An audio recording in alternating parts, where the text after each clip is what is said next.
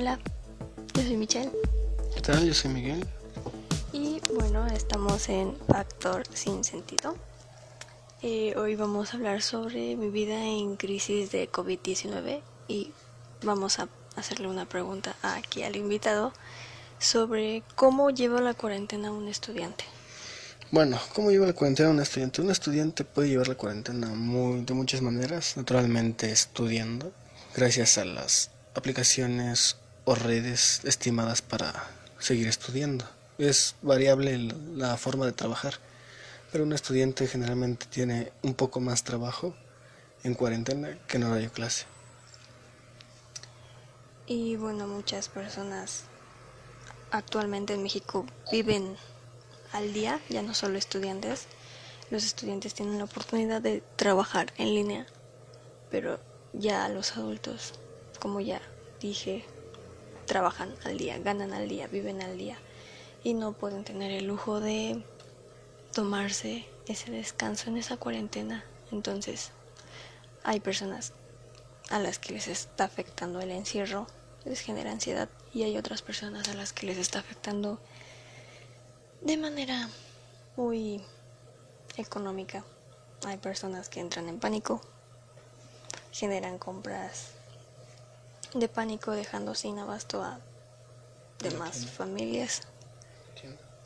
Las tiendas pequeñas se ven afectadas porque hay un una porción que ya deja de, ganancia, pierden ganancias. Em, la sociedad se está viendo afectada en cuanto a noticias falsas, desabasto y encierro. La gente está paranoica. Y esto afecta a que nos tomemos las cosas con seriedad. Sí, o sea, lógicamente todos podemos tomar, no podemos tomar las cosas con tanta seriedad si estamos viendo cualquier tipo de cosa o información falsa o dramatizada. La gente ahorita en, esas circunstancias tiene mucho pánico, miedo. ¿Por qué? Porque es la primera vez que el mundo vio una pandemia de este tipo. Y bueno, con todo esto del COVID-19 se están cancelando eventos de febrero, abril y mayo. De junio y julio están por verse, pero los que no se han cancelado hasta ahorita son los conciertos de Five Seconds of Summer en el Palacio de los Deportes en la Ciudad de México, Auditorio City Banamex en Monterrey y Auditorio Telmex en Jalisco. Así que si quieren asistir a estos conciertos pueden todavía comprar sus boletos porque aún quedan bastantes. Y no solo eso, también se están vendiendo los, las experiencias de la prueba de sonido. Miguel, con esto de la cuarentena, ¿hay algunos consejos que quieras dar sobre lo que puede, puede hacer la, la gente para no aburrirse durante este, este encierro de cuarentena? Bueno, hay muchas maneras de no aburrirse, como por ejemplo leer un libro, ver una serie, una película, hacer un poco de ejercicio o más que nada seguir estudiando o preparándote. Eso naturalmente casi nadie lo va a hacer, por lógica, pero, pero bueno, son maneras de entretenerse.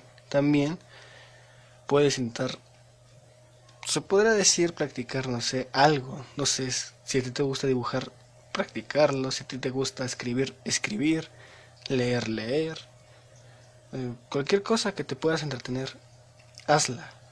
Pero lo más importante, amigos y amigas, es que no debes de salir de momento hasta que las autoridades den un, se podrá decir, un, una aceptación para que ya todos podamos volver a la normalidad. Mientras, quédate en casa. Y bueno, estos son algunos consejos. Otros podría ser aprender a tocar un instrumento, aprender un idioma nuevo.